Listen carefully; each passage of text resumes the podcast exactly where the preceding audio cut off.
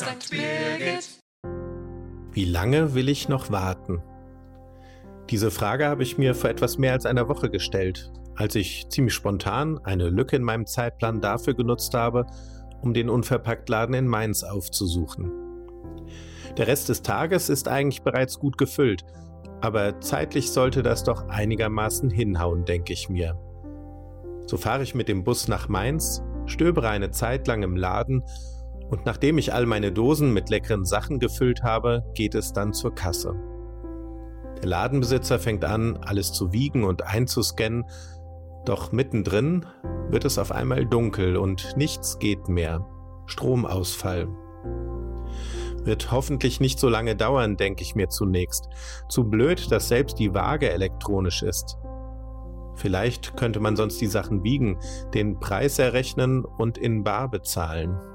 Aber so, wie abhängig wir doch davon sind, dass Strom da ist. Nach und nach schaut immer mal wieder jemand in den Laden rein, sagt etwa, Sie haben auch keinen Strom oder die Ampeln sind auch alle aus. Wie lange will ich noch warten, denke ich mir. Ich möchte nicht umsonst nach Mainz rübergefahren sein, aber irgendwann wird es ja auch knapp mit meinem weiteren Tagesprogramm. Ich warte.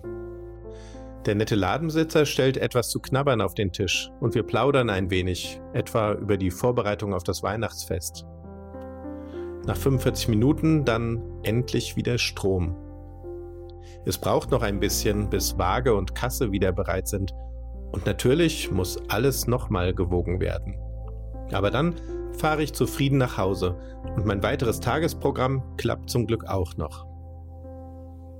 Wie lange will ich noch warten?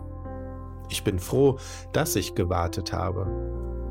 So bin ich nicht mit leeren Taschen nach Hause gefahren und irgendwie hat mir diese ungeplante Unterbrechung meines Zeitplans auch gut getan. Wie lange will ich noch warten? Was hilft mir zu warten? Wann gebe ich das Warten auf? Und was mache ich eigentlich, wenn alles Warten doch nichts bringt, wenn es enttäuscht wird? Manchmal ist es gar nicht so leicht, sich für das Warten zu entscheiden. Auf Weihnachten müssen wir nur noch eine Woche warten. Aber ich glaube, es lohnt sich, diese Zeit des Wartens, den verbleibenden Advent noch auszuhalten. Auch der Advent will so eine Unterbrechung sein, die gut tut. Eine Unterbrechung, die unsere Herzen öffnet, sie bereit macht für ihn, der unser Warten nicht enttäuscht, sondern der kommt in unsere Herzen, in unser Leben und der Mensch werden will in unserer Welt auch durch dich und durch mich. In diesem Sinne noch eine erfüllte Zeit des Wartens wünscht ihr und euer Jürgen Otto vom Pastoralteam St. Birgit.